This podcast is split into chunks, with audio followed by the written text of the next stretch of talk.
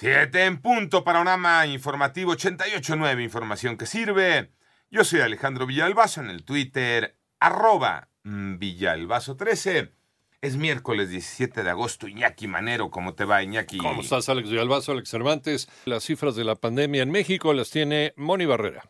En las últimas 24 horas, México registró 10.752 nuevos contagios y 62 muertes por COVID-19 para un total de 6.939.755 casos de COVID y 328.798 fallecidos, informó la Secretaría de Salud. En su informe técnico diario destaca que en la semana epidemiológica 32, que abarca del 7 al 13 de agosto, se registró un promedio diario de 4.875 contagios y 5 defunciones por COVID-19 en 80 Noticias, Mónica Barrera.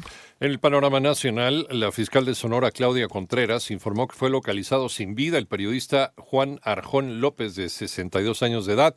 Él colaboraba para el portal independiente A qué le temes. Fue reportado como desaparecido el pasado 9 de agosto en San Luis Río, Colorado. En tanto, siete cadáveres con indicios de violencia fueron localizados en dos días en tres municipios de Zacatecas.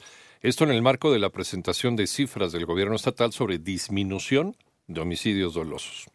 Y por otro lado, el subsecretario de Derechos Humanos, Alejandro Encinas, dijo que la Guardia Nacional debería mantenerse en el ámbito civil ante la propuesta de que forme parte de la Defensa Nacional.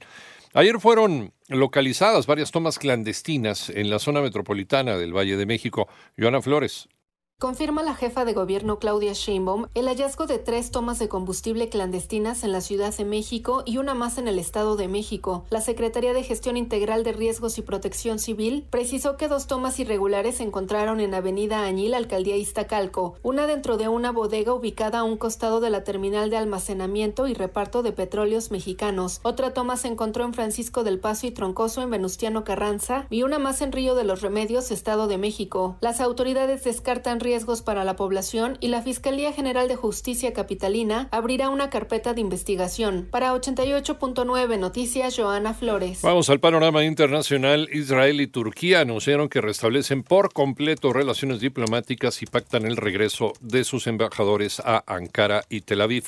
Además, el FBI devolvió al expresidente estadounidense Donald Trump los pasaportes que le confiscó durante el cateo en su mansión los cuales tienen la fecha de vigencia vencida. Por otro lado, la policía de El Salvador anunció que ya suman 50.000 detenciones en cinco meses de que inició la llamada guerra contra las pandillas emprendida por el presidente Nayib Bukele. El cardenal canadiense Marc Boulet, a quien se le ha considerado como líder religioso papable, fue acusado de agresión sexual en una demanda colectiva contra la arquidiócesis de Quebec.